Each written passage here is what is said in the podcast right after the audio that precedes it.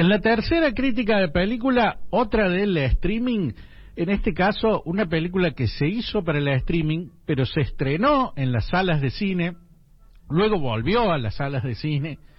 pero está también en el streaming. En el caso de la Argentina está en Amazon Prime, pero es una película eh, original de eh, Apple TV+, se llama Coda, Es una película que tuvo la particularidad eh, de enfadar a muchos este año por haber ganado el Oscar a la mejor película, ya que algunos decían es un telefilm o cosa por el estilo. Sí, originalmente se hizo para un servicio de streaming, pero si es buena la película, sigue siendo cine, y aunque fuera mala también seguiría siendo cine,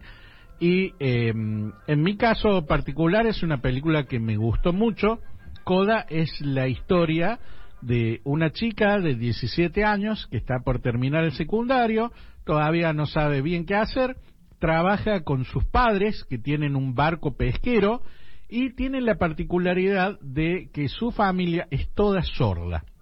Ella es hija de, de un hombre sordo, de una mujer sorda y tiene un hermano sordo. Pero ella tiene la particularidad no solo de poder oír perfectamente bien, sino que además tiene el talento del canto, lo cual es una, una cuestión muy particular. Por lo tanto, el conflicto surge cuando ellos empiezan a, a independizar su empresa, digamos, porque le parecía que le cobraban, eh, le pagaban muy poco el pescado en la empresa más grande, entonces hacen como una especie de cooperativa, se ponen más fuerte con, con, esta empresa, eh, junto con otras personas, y obviamente como ella es eh, la traductora, digamos, es el nexo con la gente que escucha, es un miembro fundamental de la familia y de la empresa.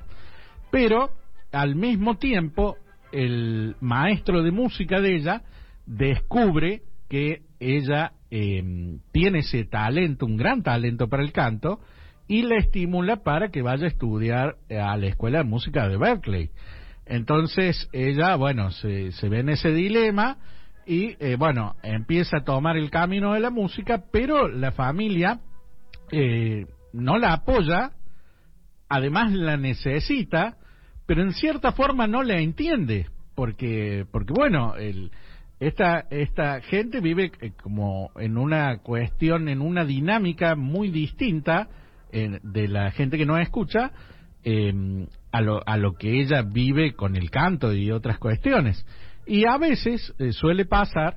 que em, muchas veces en aras de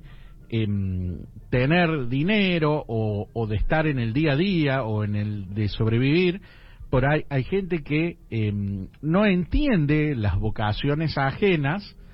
eh, y sobre todo cuando es una vocación eh, artística. Entonces, en ese sentido, eh, me siento bastante identificado porque yo estudié cine, pero lo he visto en mí y en otras personas, en otros colegas, que eh, es muy habitual que cuando uno dice voy a estudiar cine o voy a estudiar música o voy a estudiar plástico, lo que fuera, eh, la gente empiece, pero de qué vas a vivir y que tenés que hacer algo que te dé plata y que esto y que lo otro y que, bueno, eh, afortunadamente puedo vivir del título que recibí de la universidad, pero pero bueno, es toda una cuestión. Entonces, la película pasa por el conflicto, un poco vacacional, y un poco por eh, la familia, sobre todo que en este momento, porque ellos son como una unidad bastante cerrada, lo, lo, lo que tienen esa dinámica, digamos, de la sordera, pero bueno, ella quiere salir al mundo y quiere hacer su propia vida y,